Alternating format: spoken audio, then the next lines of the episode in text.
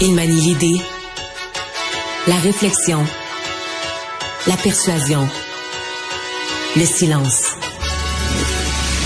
Mario Dumont. Informé, cultivé, rigoureux. Il n'est jamais à court d'arguments. Mario Dumont. Pour savoir et comprendre. Bonjour tout le monde, bienvenue à Cube Radio. Ben, que vous avez passé une belle fin de semaine, bien content de vous retrouver. Semaine qui a commencé en Lyon pour le nouveau chef de police de Montréal, Fadi Daguerre, qui faisait ce matin une espèce de bilan de ses 100 premiers jours, de ses, son premier trimestre là, à la, tête de la police de Montréal. En même temps, un bilan de la, euh, de la situation de la violence à Montréal, mais un bilan extrêmement positif. En fait, euh, je dis pas qu'il est mauvais, mais ça me paraissait après seulement quelques mois de, de, de, parler de toutes ces arrestations, la violence par arme à feu qui recule. En tout cas, il semble bien, bien, bien confiant qu'il est en train de faire virer le paquebot de la sécurité à Montréal. On lui souhaite d'avoir raison, mais ça m'est apparu un petit peu vite, mettons. On joint tout de suite l'équipe de 100% Nouvelles. 15h30. C'est le moment d'aller retrouver notre collègue Mario Dumont. Bon après-midi, Mario. Bonjour. Congrès de la CAQ, euh, dans son discours, François Legault a ciblé le Parti québécois et tu as reçu, dans le cadre de ton émission un petit peu plus tôt aujourd'hui, le chef, Paul Saint-Pierre Plamondon. Écoutons ensemble un extrait. Le chef de la CAQ, François Legault, a décidé d'attaquer le Parti québécois dans son discours euh, à quelques reprises.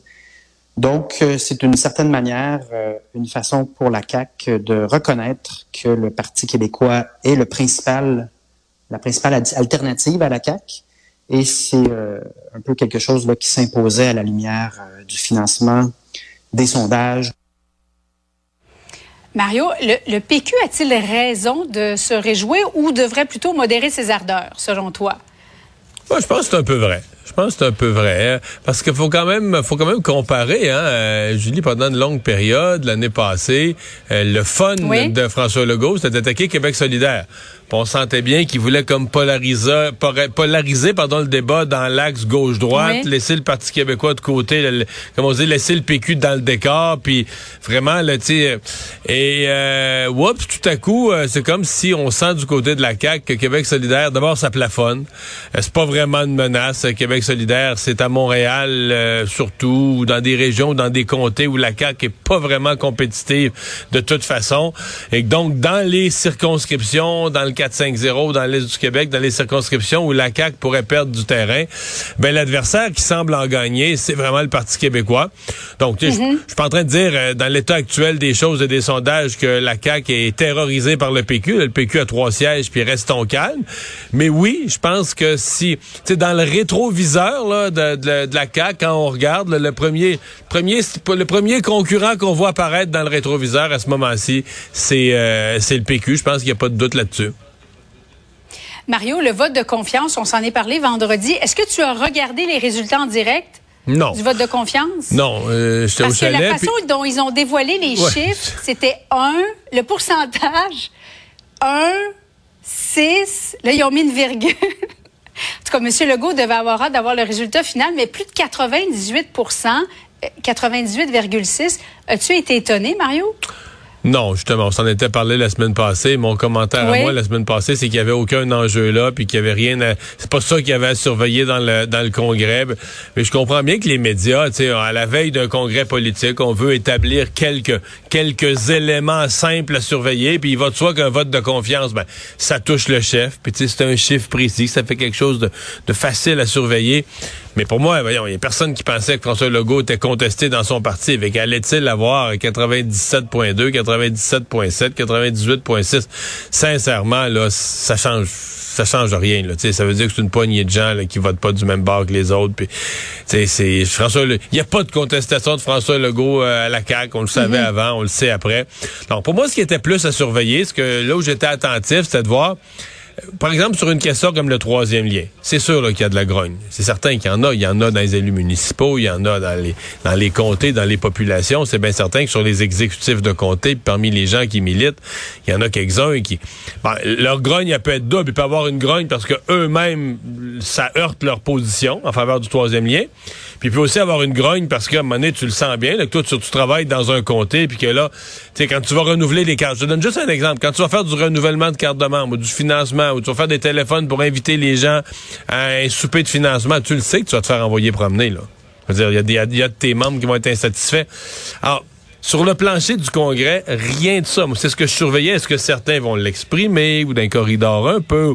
Tu au moins faire passer le message. Hey, là, je te dis que ce que vous avez fait au gouvernement, là, ça passe pas bien dans nos comtés. Mm-hmm.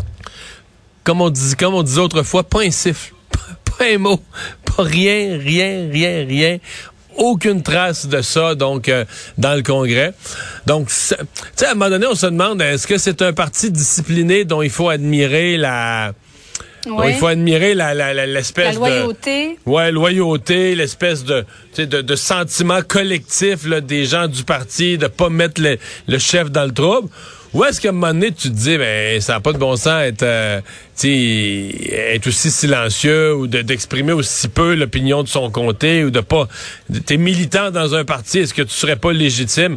Mais bon, moi, j'ai vécu dans un parti à une autre époque où j'ai connu le Parti libéral à l'époque où j'étais dans la commission jeunesse, puis on faisait le trouble, puis euh, quand le parti avait, quand le Parti libéral avait euh, lâché son engagement sur les frais de scolarité, il y avait eu une motion de blâme comme Claude Ryan, je remonte au début des années 90, fin 90 début 90, je remonte 35 ans en arrière, mais quand même. Euh, il y avait comme une plus une vitalité d'un parti. Puis quand les journalistes venaient à un congrès de parti euh, c'était il se passait de quoi là tu puis il se passait de quoi pas juste d'un corridor sur le plancher du congrès puis micro pour micro contre puis un débat alors là on semble dans une époque où c'est beaucoup plus tranquille.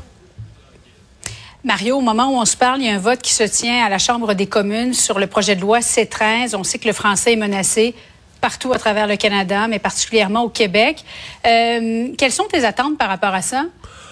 Ben, on s'attend à un vote très, très large en faveur du projet de loi. Ce qui va être intéressant de surveiller, c'est combien il va y en avoir qui vont voter contre.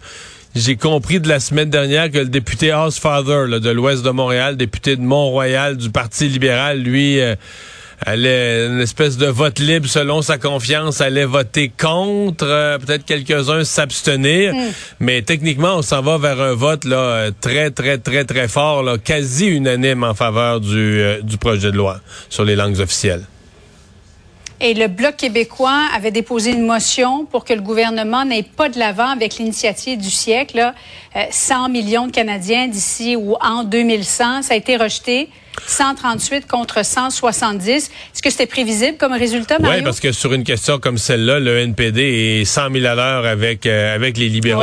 C'est la position, euh, c'est la position du député Alexandre Boulris, le dernier néo-démocrate, le, le dernier survivant de la vague orange, le dernier des néo-démocrates au Québec. Euh, bon, lui dit être pro-immigration, pro, pro, immigration mais il dit qu'il n'est pas nécessairement d'accord avec le, le l'initiative du siècle, mais qu'il faut mhm. trouver des façons d'être toujours pour l'immigration, puis de voir le positif en toute matière de l'immigration. Donc, toute motion qui pourrait être perçue comme étant négative avec l'immigration, on va jamais voter pour. Sauf que, tu sais, euh, il nous explique pas comment le Québec pourrait, la province où lui est représentant, pourrait s'insérer dans cette nouvelle dynamique-là. Là. Mario, on va rester à Ottawa. Je ne sais pas si tu as vu cette vidéo euh, du chef du Parti conservateur, Pierre Poilievre, qui fait des changements apportés au nouveau passeport, son cheval de bataille. On va en écouter un extrait. Your passport.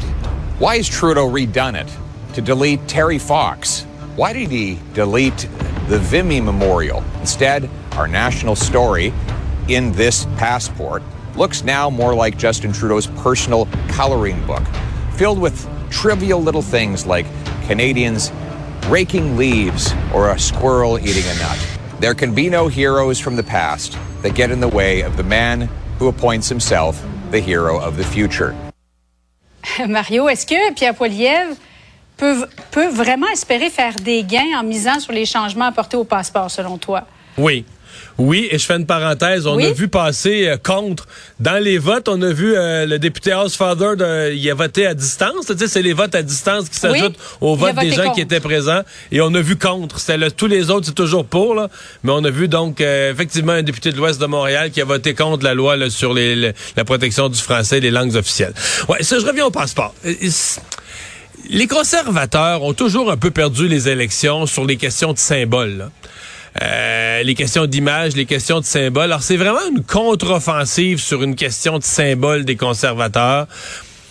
Euh, où là, il accuse Justin Trudeau de laisser tomber, tu comprends, les, les symboles du Canada, de laisser tomber euh, que ce soit les, succès de l'armée canadienne, que ce soit les euh, bon des choses comme Terry Fox.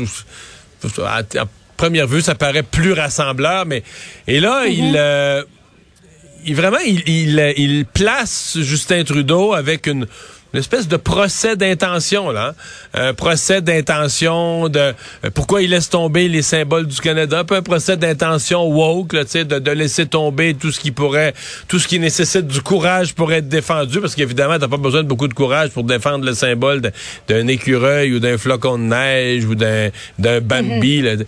Donc euh, non, moi je trouve que il amène quelque chose. Euh, on se comprend que c'est pas c'est pas l'avenir du Canada, puis le système de santé, puis l'attente pour une chirurgie, puis la pauvreté des enfants. Mais, Julie, historiquement, les élections se gagnent souvent là, sur des symboles, puis sur ce que ça représente, puis sur l'intention derrière ça. Donc, euh, non, c'est, c'est, je pense qu'il fait, il fait quelque chose. Et je continue à voir passer les votes. Il y a des conservateurs qui votent contre. Euh, il y a une libérale qui s'est abstenue. Donc, le vote, c'est pas unanime. Les caucus ont laissé de la, de la marge de manœuvre. Et il va y avoir quelques-uns dans l'ouest de Montréal. J'ai l'impression qu'on va avoir quelques comptes, quelques abstentions. Euh, le, le, message, donc, c'était le message de Marc Garneau, là, hein? Euh, tu sais, qui disait, qui, souvenons-nous, qui était contre cette loi sur les langues officielles, puis que le mhm. fédéral protégeait pas assez la minorité anglophone au Québec, puis tout ça. Donc, euh, ce message-là va en avoir. Puis Pierre Poliev aussi, ce que je comprends, c'est que Pierre Poliev, dans son aile plus radicale, un peu plus proche du discours de Maxime Bernier, on a vu passer Mme Lewis. Il y en a quelques-uns, donc des conservateurs anti-francophones, qui vont avoir voté aussi contre, euh, contre le projet de loi c'est un peu malheureux, là. Tu sais, euh, ça, on n'aura pas réussi à rallier l'unanimité là-dessus. Le message anti-francophone va avoir fait des petits. J'ai hâte de voir combien au total vont avoir voté. On va voir le résultat dans, une minute, là. Mais combien n'auront pas voté pour? Oui, il reste trois secondes au vote. oui. Ah, ben, on peut peut-être attendre. C'est juste pas, est-ce qu'il donne le, résultat, en instantané? Euh, je suis pas certain. D'après, faut ouais, je pense qu'on va être obligé d'y revenir, Mario. On a essayé. T'en parleras avec Sophie au 17h. Certainement. Salut, bon après-midi.